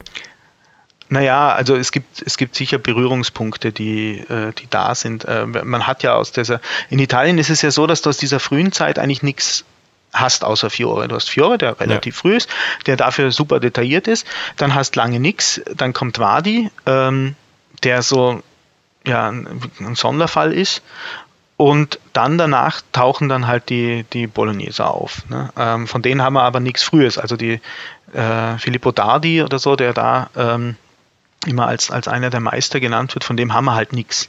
So. Mhm. Das heißt, du hast eigentlich ähm, einen, einen Fechtmeister, der sehr viel, sehr viel und umfangreich die, äh, dokumentiert hat, was er kann und was er gemacht hat der aber jetzt nicht wirklich eine Tradition begründet hat, die sich also genau auf ihm basierend so stark durchgesetzt hat, wie man das jetzt vielleicht sagen, äh, bei, bei der Lichtenauer Schule merkt. So, vielleicht hat kaum jemand die Dinger je, äh, seine Manuskripte je benutzt. Also Wadi hatte eins oder hatte Zugang zu einem, aber der kam auch aus der Gegend von Ferrara, ähm, wo, diese, wo diese Manuskripte lagen. Ähm, ja. Aber weißt du, woran das liegt? Also, Fiore konnte sein Wissen quasi nicht weitergeben, weil jeder, mit dem er gefochten hat, natürlich direkt Kopf kürzer gemacht. Genau. Dann war keiner mehr übrig, der seine das, Lehrlinie Das ist das los, wenn du immer gewinnst. Ja. ja. Na, aber das, das, das ist auf jeden Fall, genau. Ja. Es ist auf jeden Fall sehr, sehr, sehr, sehr interessant, wie er das so aufgebaut hat, ja. Und eben auch, dass er diesen, diesen Faden hat, der sich, der sich durchzieht. Also wirklich diese, äh, er, er verweist dann ja auch drauf. Also er sagt dann zum Beispiel, ähm, du kannst mit dem Schwert dann äh, diese Technik machen, die ich dir hier zeige, oder du machst äh, den Konter des dritten Schülers des ersten Dolchmeisters. So. Äh, kannst du machen. Also das ist hier mit dem Arm äh, drüber fallen und den äh, binden, äh, mhm. um den quasi so in die Mangel zu nehmen. Das heißt, er, er hat dann auch eine gute Möglichkeit, um auf solche Sachen wieder zurückzuverweisen, weil er sagt, okay, ich habe es ja da gezeigt, nimm einfach das vom Dolch. Ja. Funktioniert eh ja. gleich. Das wäre jetzt so ja. der, der, der, der Punkt, der mich ähm, durchaus interessieren würde. Deiner Meinung nach, gibt es denn überhaupt einen signifikanten Unterschied, also außer die ähm, äh, Waffenkombination und dann vielleicht noch der, der Stockkampf äh, zu den Fechtbüchern in der Tradition Lichtenauers, außer dass es jetzt äh, quasi kein von einem Meister durchgängig beschriebenes System ist. Denn wenn ich mir jetzt zum Beispiel den, ähm, den Codex Danzig nehme, ähm, da, da könnte ich ja jetzt auch alle, alle Disziplinen mhm. finden. Und wenn ich mir dann so, keine Ahnung, das Ring und den Dolch nach Liegnitzer angucke, dann kann ich die Sachen da auch im Schwert verwenden. Mhm. Natürlich ist es nicht so schön beschrieben, also da, da musste ich dann selber drauf kommen, äh, um zu sehen, ah, okay, das funktioniert ja auch. Ähm, aber prinzipiell funktioniert es ja. Gibt es deiner Meinung nach so einen, so einen grundsätzlichen Unterschied zwischen, nennen wir es jetzt mal, der italienischen und der deutschen Schule, beziehungsweise Fiore und Lichtenauer Tradition? Die, die, die große Frage, ne? Ähm wie, wie, du schon sagst, also zum einen, ähm, das, was er, das, was er da zeigt, findest du in anderen Fechtbüchern auch. Also gerade bei manchen Sachen ist es ja eh super eingeschränkt. Also wenn ich mir den Dolch anschaue, den du schon erwähnt hast, ich glaube, diese, das, was er hier beim ersten Dolchmeister zeigt, hat einfach jeder drin. So diese, das ist einfach, das ist einfach Standard, da gibt es gar nicht so super viel und und auch vieles, was er bei der Mordaxt drin hat, zum Beispiel. Es ist ja, wie ich vorhin gesagt habe, er ist bei weitem dann auch nicht so detailliert in, in vielen Geschichten, in den einzelnen Waffen, wie, wie das vielleicht eben ähm, die, die deutschsprachigen Fechtbücher dann sind, die halt einfach, wo du einen einzelnen Autor hast mittendrin, der halt viel genauer auf die einzelne Waffe eingeht. Ähm, er, er fasst sich ja teilweise super kurz. Also seine Stangen-Speer-Geschichte ist einfach wirklich mega kurz. Also, ne, wenn einer zusticht, dann haust halt dagegen, dass er aus der Mitte ist und stichst zu. Wenn er das bei dir macht, dann haust halt du mit dem anderen Ende zu. Mehr brauchst du über den Speer nicht zu wissen, so quasi. Das ist, das ist das, was er da so macht. Ähm, ähm, was mir, was schon ein bisschen auffällt, ist halt, dass gewisse Sachen komplett fehlen bei ihm die beim dem, der deutschen Schule sehr präsent sind. Also das heißt nicht, dass er sie vielleicht nicht hat, aber er diskutiert das Thema Winden zum Beispiel überhaupt nie. Es ist nicht so, dass es nicht vorkommt. Er zeigt es beim äh, Speer von, von der linken Seite mal, aber ich meine, wir, wir kennen hier die, die Diskussionen, die zu den, zu den Winden vorherrschen und so weiter und das Thema greift er gar nicht auf. Also er hat er nutzt nicht mal einen Begriff dafür zum Beispiel. Was ich schon wieder interessant mhm. finde, weil es in dem einen ja doch durchaus ein Thema ist. Und so ganz ohne kommt man ja auch nicht durch. Nee, also es ist ein Riesenthema, weil es wird in den Lichtenauer Quellen ständig gemeint, dass alle Kunst aus dem, aus dem Winden kommt und aus dem Band und so. Das mhm. ist irgendwie, das wird super in den Vordergrund gestellt. Und genau, und genauso das Thema, äh, zum Beispiel, dass das im deutschen Fechten auch super präsent ist, vor indes nach. Ja. So hm, behandelt er nicht. Also es ist für ihn jetzt nicht so super präsent einfach. Das ist, er, er geht von einer anderen Ausgangssituation beim Schwert aus. Also er geht ja, sein Ausgangspunkt für die ganzen Stücke, ähm, die die einzelnen Meister vorzeigen, ist ja immer, dass du, dass du quasi in einer Bindung bist. Ähm, beim, beim äh, er unterteilt das Schwert ja in, in das äh, Gioco Largo und Gioco Stretto. Und ähm, die ersten beiden Meister im, im Lago, ähm, da hast du halt, bist halt in der Schwäche quasi gekreuzt oder äh, in der Mitte des Schwerts, also neutral, und im Stretto halt dann äh, in der Stärke. So. Und da, das sind die Ausgangspunkte, die er hat. Also wir, wir reden jetzt hier von, von Abständen sozusagen, also Largo ein weiter Abstand und Stretto enger ja, Abstand. Ja, kann man, also es wird die ganzen Stücke, die man, die ganz bekannt sind, im, äh, wo er ja sehr viel ins Ringen geht, die sind die aus dem, aus dem Stretto. Ähm, und die, die Lago-Stücke sind halt die, ist der erste Teil der Stücke im Schwert, wo er äh, ja, wo, wo, du eben nicht ins Ring gehst, sondern eben Sachen hast wie, wie Zuschlagen, um, Umschlagen, äh, ein Tritt, solche Geschichten. Ähm, es gibt da Diskussion, ob es jetzt wirklich die Distanz ist, weil auf, der, auf den Abbildungen stehen die immer ziemlich ähnlich weit auseinander, so mhm. dass du den Gegner immer erreichen kannst. Ähm, äh, oder oder ob es darum geht, dass du eine Möglichkeit hast, was zu machen, äh, ohne dass du bedroht wirst direkt oder nicht. Äh, also da, da streiten sie oder wird zumindest ein bisschen rumdiskutiert unter Juristen.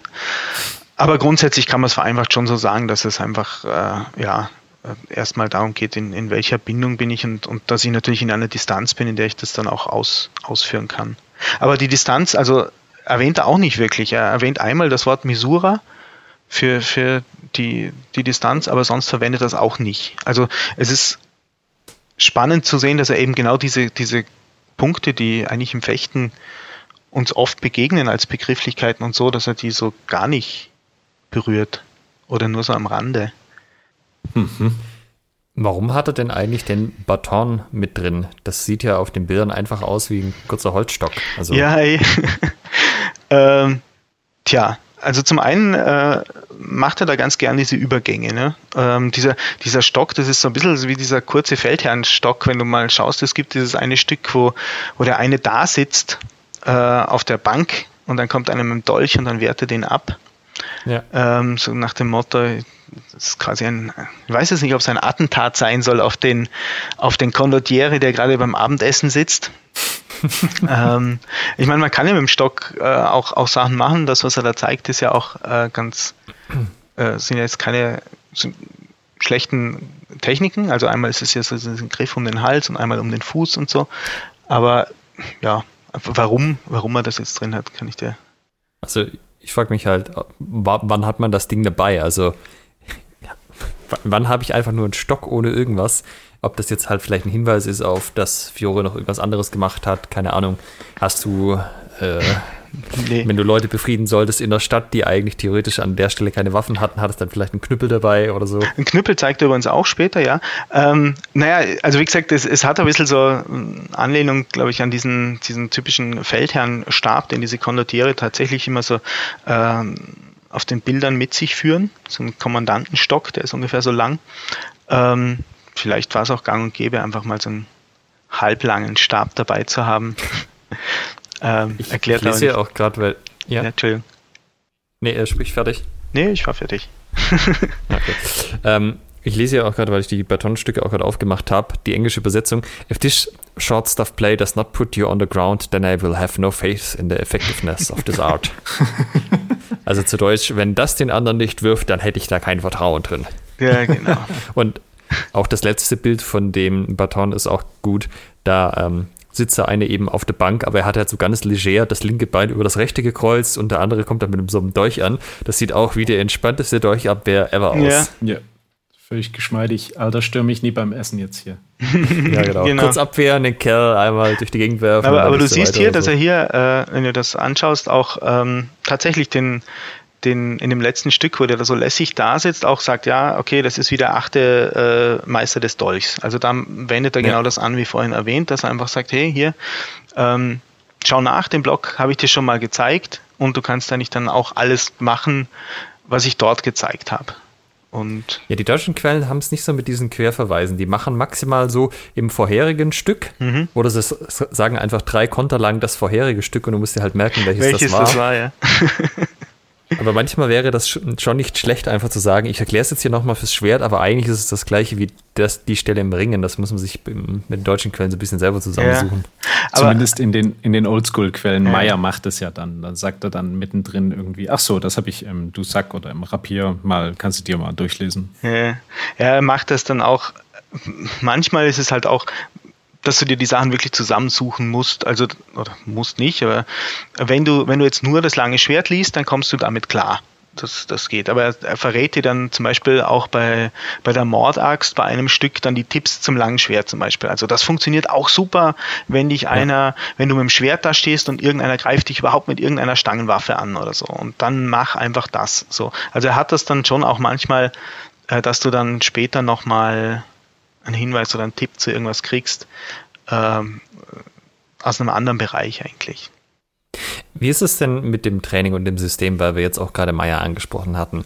Meier ist ja auch so, also Joachim Meier, ähm, dass es ein großes System ist, was über verschiedene mhm. Waffen hinweggeht. Und ich habe das Gefühl, heute macht es den Leuten eher wahnsinnige Probleme, weil es halt taktisch nicht gedacht ist, dass so gedacht ist, dass du dir einfach eine Waffe rauspickst und die machst, sondern das ganze System trainierst. Das macht aber halt kaum jemand, weil das ein ziemlich großes Commitment mhm. ist. Du musst ja eigentlich den kompletten Verein drauf auslegen und dann mehrere Trainings pro Woche anbieten mit den unterschiedlichen Waffen. Und bei den deutschen Quellen ist es ja eher so, also um das Ringen kommst du nicht drum rum, ja, das wird schon ein bisschen was machen, mhm. aber du musst jetzt nicht unbedingt Liegnitz das Schwert im Bucklertal mal gemacht haben, um irgendwie cool Langschwert zu fechten.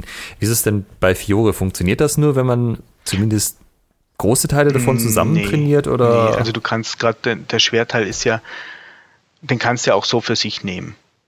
Mhm. Du kannst ja dann vielleicht immer noch nachschauen, wenn er mal, wenn er dann mal sagt, äh, nimm, nimm jetzt dieses, äh, dieses Dollstück, dann kannst du auch nachschauen, was macht er denn da für einen Griff. Ne? Aber an sich ähm, kann man den Teil gerade des, des langen Schwerts schon sehr äh, geschlossen sich eigentlich ansehen. Also du hast ja, der besteht ja eigentlich aus, aus einem Einleitungsteil, in dem er schon, schon sehr viel Informationen gibt. Auch wichtige Informationen, die gar nicht so, so häufig auftauchen. Ähm, Fiore erzählt uns, welche Schritte es gibt und welche Drehungen. Mhm. Das ist schon mal ganz, äh, ganz nett, weil ähm, also es ist schon mehr als geh mal mit dem Hieb. ähm, weil er wirklich sagt, okay, es gibt, äh, es gibt also den, den quasi einen ganzen Schritt und es gibt, äh, du kannst dann einen Passierschritt eben machen und du kannst dich, du kannst dich eine stabile Drehung wollte stabile machen, so, oder du drehst halt dann das hintere Bein um das vordere ähm, für eine Tuta Volta und so. Also er erklärt das sehr schön schon mal, äh, was es da alles für Grundlagen gibt. Das, und, und er erklärt ja auch, was es für äh, die, die sieben Haue, die es gibt. Ähm, und so hast, hast du eigentlich da schon mal die ganzen Grundlagen drin. Dann kommt er zu den, den einzelnen Poste, also den Huten, ähm, wo er super viel drin verpackt hat. Also man kann, man kann natürlich bei Fiore auch sagen, okay, ich nehme jetzt einfach die Stücke und schaue mir die an. Weil kann ich mhm. einfach machen, aber du hast in dieser Beschreibung der, der Poste super viel Erklärung drin, einfach ähm, wozu sind die gut, was, was, können, was kann jede einzelne Position gut, wozu sollte ich sie verwenden. Ähm, da lässt sich schon sehr viel ableiten dazu. Also ähm, und, und er, er erklärte dort auch ganz, ganz spannende Sachen. Also beim, beim Eberzahn zum Beispiel, ähm, wo du ja so linkes Bein vorne stehst, den nutzt er relativ häufig, auch in den anderen Waffengattungen. Ähm, und hast das Schwert also ein bisschen an der Hüfte und äh, ähnlich dem Wechsel. Und von dort ja, kannst du dann zum Beispiel eben mit der kurzen Schneide das Schwert wegschlagen, ne, wenn ein gegnerischer Angriff kommt. Und das ist vielleicht auch ein guter Punkt, wo man noch kurz erwähnen sollte. Äh, Fiore fechtet ja relativ viel, wie du gerade sagst, aus diesen mhm. tiefen Huten, was eher am ehesten dem Wechsel entspricht. Wir hatten das ja beim äh, in irgendeiner von den Folgen, wo wir über Lichtenauer geredet hatten, schon davon, dass in den Lichtenauer Quellen so gut wie gar keinen gar kein Angriff oder sonst irgendwas aus dem Alber vorkommt. Das heißt, wenn man mal wissen möchte, was man eigentlich machen kann, wenn man mit dem Schwert unten angekommen ist, kann man ja vielleicht mal in den Fiore reinschauen. Kann man machen, ja. Er, er lobt den übrigens auch total, den Alba. Ähm, also total, aber er sagt, dass es eine, eine sehr starke Hut ist. Er, er nennt sie Porta di Ferro Mezzana, also Eisenport quasi, aber den mittleren. Ähm, und er sagt, dass sie sehr, dass sie sehr stark ist, weil du halt äh, sie kaum angreifen kannst, weil du dir sehr schwer tust, gegen sie, gegen sie vorzugehen. Und ähm, also er hält sie, er hält sie durchaus für eine, für eine ganz brauchbare Geschichte. Ja. Und ähm, nochmal zu den Systemen zurück. Es ist aber schon so, wenn ich jetzt nicht nur schwer trainiere, sondern halt die anderen Sachen zumindest mhm. teilweise mit reinnehme, profitiert dann mein Fechten am Ende davon? Oder vielleicht das Verständnis des Systems? Ich denke schon. Also, weil zum einen, weil die Erklärung, also, Entschuldigung, ich fange mal so an. Ich meine, wir kämpfen alle mit dem Schwert. Es gibt jetzt auch nicht so super viele Sachen, die du komplett anders machen kannst. Also ja, natürlich für Ficht gerne tief, andere fechten gerne äh, etwas höher zum Beispiel, aber es gibt auch gewisse Sachen, die einfach immer so da sind. Und ich glaube, da kann es nicht schaden, sich auch mal anzuschauen, was, was vielleicht außerhalb meines, meines Systems gemacht wird oder wie das, das Thema gehandhabt wird. Ah, ich meinte jetzt eher, wenn man bei Fiore bleibt, aber halt also. innerhalb des Fiore-Systems quasi die anderen Waffen noch mit trainiert, also Dolch zum Beispiel mhm. oder Baton. Baton, ja. Ähm, naja, ähm, du, wie gesagt, du, du kannst, du kannst die Sachen einzeln angehen, du, du lernst halt, du lernst halt gerade im Dolch am meisten, glaube ich. Ich, ich würde die Frage vielleicht nochmal anders formulieren. Wenn wir jetzt äh, damit anfangen wollten. Mhm. Also wir haben jetzt vielleicht so. Lichtenauer mhm. gemacht mhm. und ähm, sagen jetzt, ja, dann gucke ich mir halt diesen pöbelnden Italiener mal an. Äh, die Sprüche gefallen mir ganz gut. Äh, mhm. und, äh, was auf dem Kasten zu haben, scheint er auch. Wenn seine Dudes da vor 12.000 Leuten ordentlich absahen. Ähm, wie fange ich damit an? Also ich nehme mir das, welches Skript nehme ich mir oder nehme ich mir alle? und mhm. in welcher Reihenfolge gehe ich das durch? Also, also das bekannteste ist das Getty oder MS Ludwig. Da gibt es ja auch einen Haufen äh, Ausgaben, englischsprachige Ausgaben auch dazu. Ähm, oder eben Wichtenauer dann. Das ist einfach das umfangreichste mit den, mit den auch umfangreichsten Erklärungen dazu. Und das würde ich auf jeden Fall immer hernehmen, weil das ist das, wo du einfach dir am leichtesten tust. Ähm, wo, weil, weil die Erklärungen einfach dann gut sind. Und ich glaube schon, dass es auch einfach geht zu sagen, okay, ähm, ich, ich habe Fechterfahrung, ich, ich äh, mache normalerweise Meier und ich schaue mir jetzt einfach mal die Stücke an. Weil ich glaube, dass die schon für, für uns dann als, als Nicht-Fioristen zum Beispiel auch nachvollziehbar sind. Ähm, ja. Ich möchte noch kurz einwerfen, tatsächlich warte ich noch auf mein Faximile vom eben besagten Getty was ich über die Indiegogo-Kampagne von mhm. Michael Chillister erworben habe. Warst du dazu vielleicht auch dabei? Ja, war ich auch dabei. Das habe ich schon da. ah, du hast schon da. Ja, aber das bei mir hat es aufgrund der Corona-Situation ewig gedauert, bis es in der Post war. Also es lag, glaube ich, anderthalb Monate irgendwo in New Jersey am Flughafen herum. Und ich dachte schon, es kommt nie. ja, es waren zwischendurch auch so Probleme da, wie dass der äh, weltweite Verfügbarkeit von Leder für mhm. Einbände davon nach, äh, war einfach weg. Also okay. es sind einfach Lederhersteller weggebrochen. Aber ähm, da freue ich mich schon sehr drauf. Was mir aber aufgefallen ist bei diesen Sekundärquellen, die halt über Fiore schreiben, was mir da ein bisschen fehlt, ist, dass die häufig nicht das originale Italienische transkribiert drin hatten. Also ich würde mir eigentlich sowas wünschen, wie die Bücher, die Dirk macht, wo du halt mhm. äh, die originale Schrift transkribiert auf Italienisch hast und eine Übersetzung in die Sprache, die du verstehst, Englisch oder Deutsch. Ähm, weil ich kann ja zumindest ein bisschen Italienisch und ich würde das eigentlich schon ganz gerne nachvollziehen, ob, äh, also was da im Original sozusagen yeah. steht. Also falls das jemand hört, Zwinker, Zwinker, der in Zukunft noch ein paar italienische Fiore-Bücher rausbringen möchte. Ich fände es total cool, wenn das Original Italienisch auch dabei wäre. ähm, es ist tatsächlich so. Ich weiß nicht, hast du, hast du eine der Übersetzungen da? Also es ist. Ich habe eins von den Guy Winzer Büchern dazu. Mm, ja. Ähm, wobei, wobei Guy Winzer in seinem letzten, wo er ja nur das, also großteils nur das Schwert macht, tatsächlich auch, auch den italienischen Text mitliefert. Ich bin mir gerade gar nicht sicher, welches ich dann da habe, dann wahrscheinlich nicht das aktuellste. Ja, aber das ist auch, ich weiß nicht, ob er es, noch online hat. Also er hat ja angefangen, äh, so ein Fiore Translation Project, weil ihm irgendwie ein bisschen langweilig war. Und dann hat er den nochmal übersetzt neu. Und das hat er eigentlich in seinem Blog angefangen. Und dann hat er dann jede Woche äh, ein paar Stücke genommen und die transkribiert und auch übersetzt und erklärt. Und irgendwann hat er sich gedacht, ah, jetzt mache ich doch ein Buch draus. und dann äh, hat er es dann doch nochmal als, als Buch rausgebracht. Und ich weiß jetzt gar nicht, ob die noch, ob die noch äh, kostenfrei jetzt zur Verfügung stehen, diese, diese Blog-Einträge oder nicht, oder ob aber die mittlerweile runtergenommen hat, weil er gesagt hat, jetzt kann man sie auch kaufen. also ich sag mal, online findet man das ja alles irgendwo, aber ähm, wenn ich halt so ein Buch kaufe, ist es ja äh, quasi was zum Nutzen, was ich in der Halle mit dabei habe. Da finde ich es halt einfach immer sehr schön, wenn die Originalsprache auch ja. erhalten bleibt.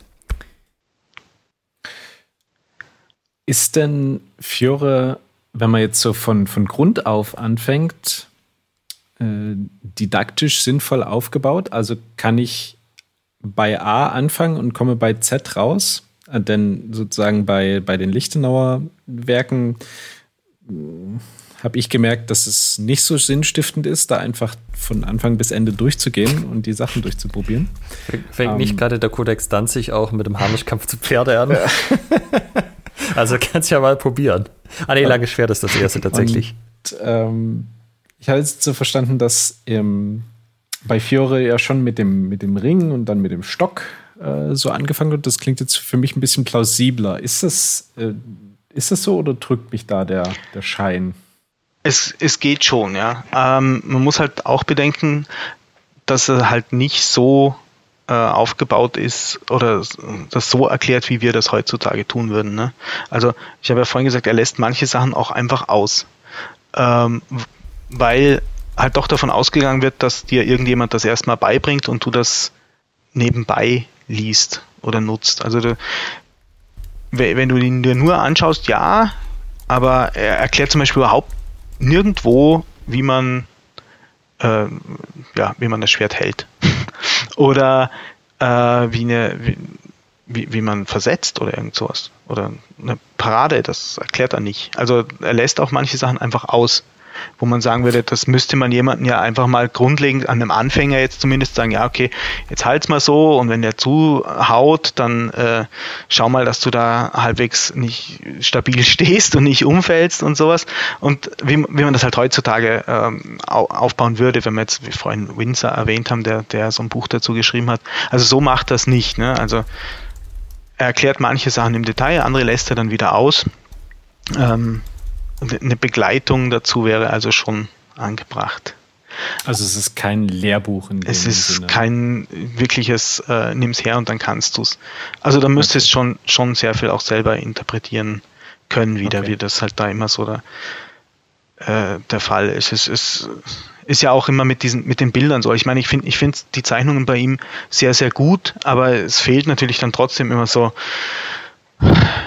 immer was. Heutzutage würdest du es wahrscheinlich aus drei oder vier verschiedenen Blickwinkeln fotografieren oder einzelne Schritte mit reinmachen, die du hier ja nicht hast. Ne? Also du hast einen Ausgangspunkt und einen Endpunkt und wenn du Ahnung vom Fechten hast, kommst du damit sicher gut zurecht. Wenn du es halt jetzt sagst, ha, ich habe hier noch eine Indiegogo-Kopie vom Fiore gefunden, jetzt fange ich mal heute an zu fechten, dann wird es ein bisschen schwieriger.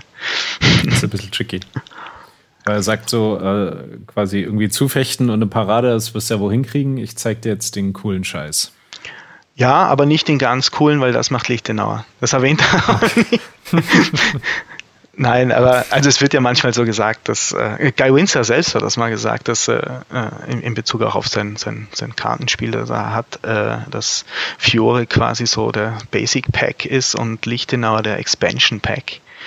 Mhm. Ähm, ich, ich finde jetzt nicht, dass Fiore nur so, nur so äh, Kraut- und Rübenfechten ist, aber es stimmt natürlich schon auch ein bisschen, dass du, du hast halt keine Meisterhaue, du hast halt keine wirklichen Indes-Aktionen und so drin. Von daher, ähm, ja, ist er da ein bisschen. Aber das ist eher so ein bisschen Parade-Riposte? Schon, ja. Okay. Und äh, was mir sehr gut gefiel, auch mal so ein Tritt gegens gestreckte Knie. Ja, der ist super. Also schon, schon wirklich so für die, für die, also das sieht auch so nach, nach Straßentauglichkeit aus. Einfach so, wenn man sich die Zeichnung anguckt. Er schreibt auch, dass er nicht, nicht fürs, beim Ringen schreibt er nicht fürs äh, Sportringen, sondern es gibt zwei Arten des Ringens, aber er, er, ihn interessiert nicht das sportliche Ringen, sondern der Kampf bis auf den Tod. Ähm, hat er auch einen ordentlichen Tritt in die Kronjuwelen drin? Ja, hat äh, tatsächlich weiter unten, wenn du runtergehst, hat er nochmal einen Tritt der dann tatsächlich in die Kronjuwelen geht. Ähm, ah, also ich bin schon bin, bin, so kurz davor überzeugt zu werden. Das klingt schon alles verlockend.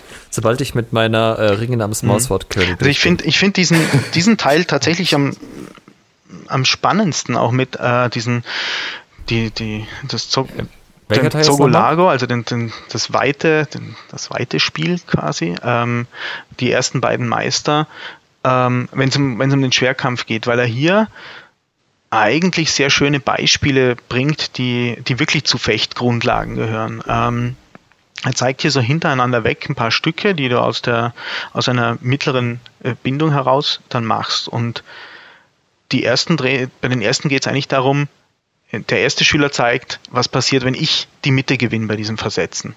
Weil dann gehe ich einfach runter und steche sofort zu oder schlag zu auf die Arme oder den Kopf. Ähm, sind wir beide in der Mitte, greife ich das Schwert und mache den Tritt zum Knie.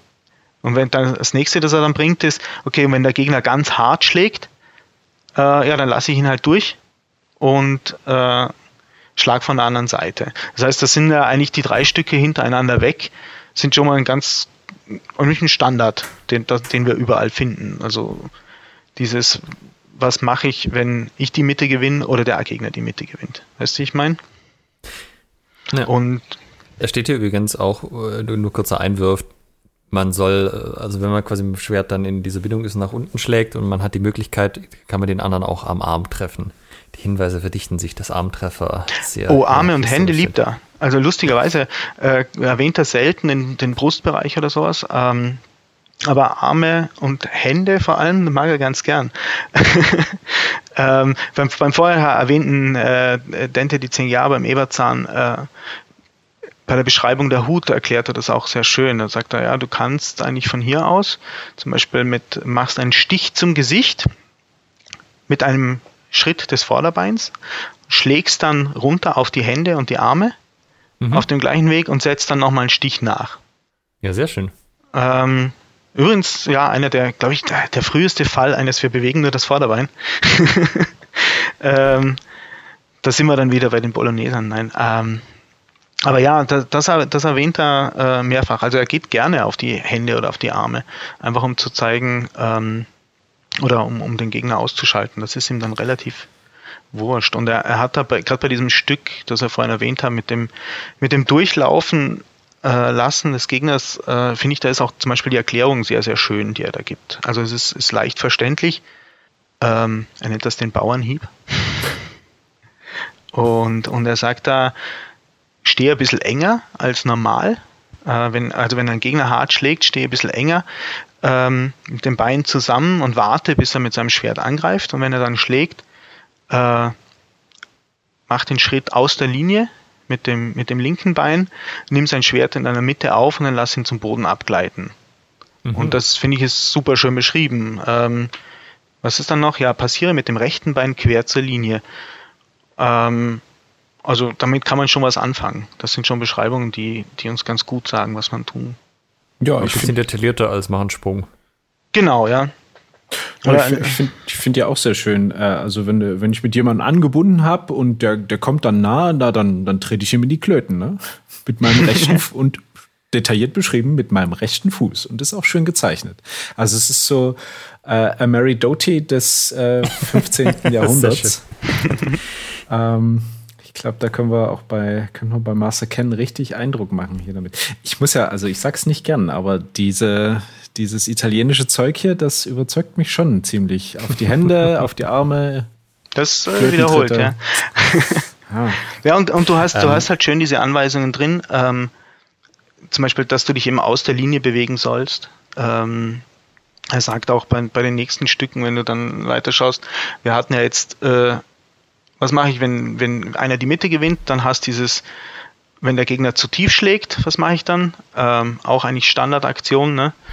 Und dann hast du das mit dem, mit dem Klötentritt, wo der Gegner relativ hoch ist und du ihn eigentlich mit deinem, mit deinem Parier hochschiebst. Und danach kümmert er sich ein bisschen um den Stich. Und zwar zum einen, wie ich direkt gegen den Stich arbeiten kann. Da sagt er halt in dem Fall Hände tief. Und dann hat er auch den Bruch gegen den Stich, den er auch super schön beschreibt, finde ich, weil er sagt, okay, du, er sagt dir, wo du das Schwert des Gegners treffen sollst, er sagt dir, wie du dann aus der Linie gehen sollst und äh, wie du dann zuschlägst oder seinen Konter verhinderst. Also es ist tatsächlich sehr schön erklärt alles. Mhm. Ja, ähm, wir kommen, wir nähern uns auch mit schnellen Schritten dem Ende des Podcasts. Wir sind jetzt auch schon eine ganze Zeit dabei.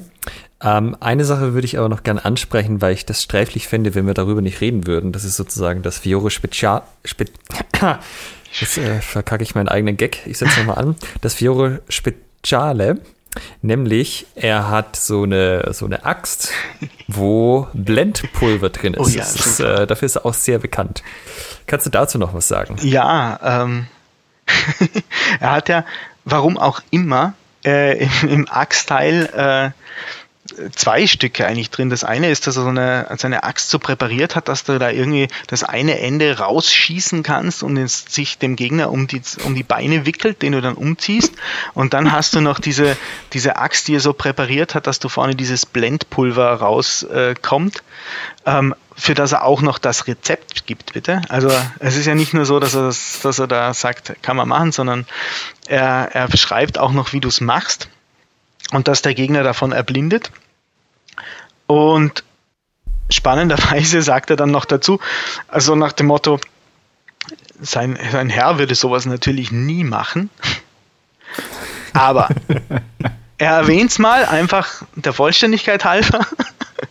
also es ist ähm, recht, recht interessant, ja, wie er dann, dann sagt, ja, also hier Blendpulver ins Auge, aber oh, mein vornehmster Herr, ihr würdet das ja nie tun. Niemals, aber ich sag's euch übrigens, das Rezept lautet so. also, ja. Aber ja, also ich denke, es wird ja auch immer kritisiert, auch aus HEMA-Kreisen, dass die Schwertkampfszenen in Hollywood-Filmen irgendwie nicht äh, authentisch genug sind, nicht realistisch genug, nicht äh, cool genug. Aber das könnte man ja locker aufgreifen, ja. ja, ja. Seil vorne aus der Mordax draus, bam, Blendpulver ins Gesicht. Ja, Ja. Hammer. Da lassen sich Action-Szenen mitmachen. Hm, Ja, Mord, das ist, das ist super. Er hat bei der Mordax sowieso noch so ein paar so lustige Dinger drin, auch wo er den, ein Stück, wo er den Gegner am, am Visier greift mit beiden Händen und einfach mal runterzieht.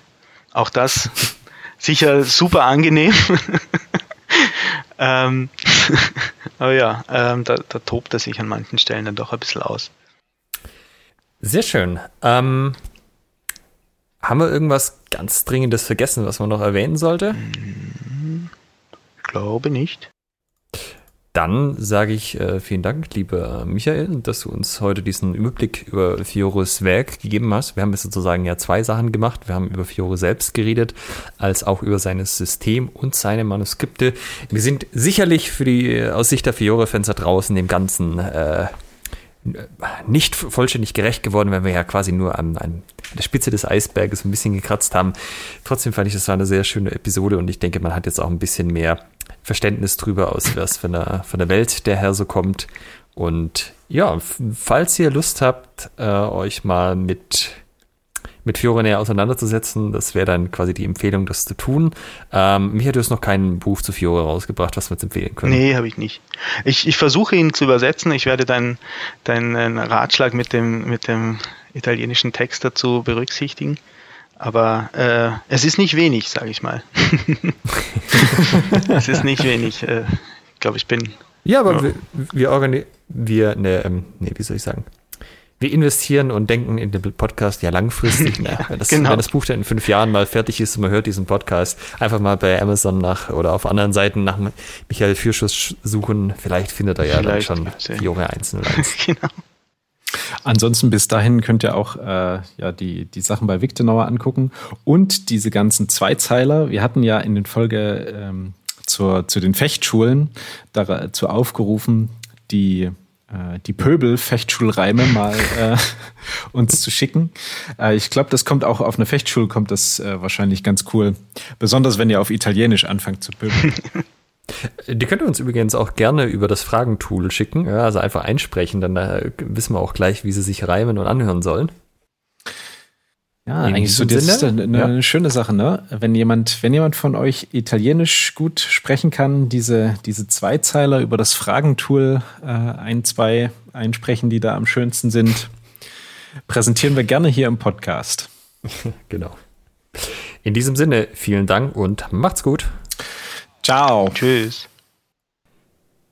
Nächste Woche, liebe Hörer, haben wir mal wieder einen anderen Podcaster zu Gast. Und zwar ist der Marvin Gedig von Epochentrotter hier und erzählt uns was zu Waffen, Weib und Würfeln in Studentenromanen.